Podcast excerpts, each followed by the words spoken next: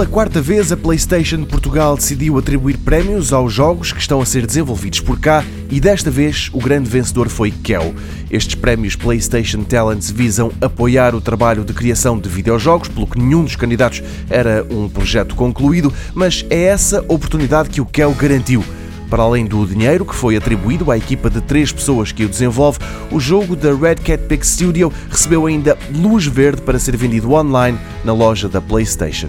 Para além de melhor jogo a ser desenvolvido em Portugal em 2018, Kel venceu também na categoria de melhor jogo de competição online.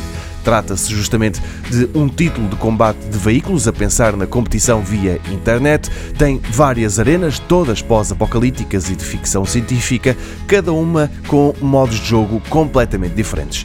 Nesta entrega de galardões houve ainda prémios para Fail, o melhor jogo infantil, Ink Knight, que venceu na categoria de Art, Keg Wars foi o mais inovador e Capture ficou com dois galardões, melhor utilização das plataformas PlayStation e Prémio Imprensa.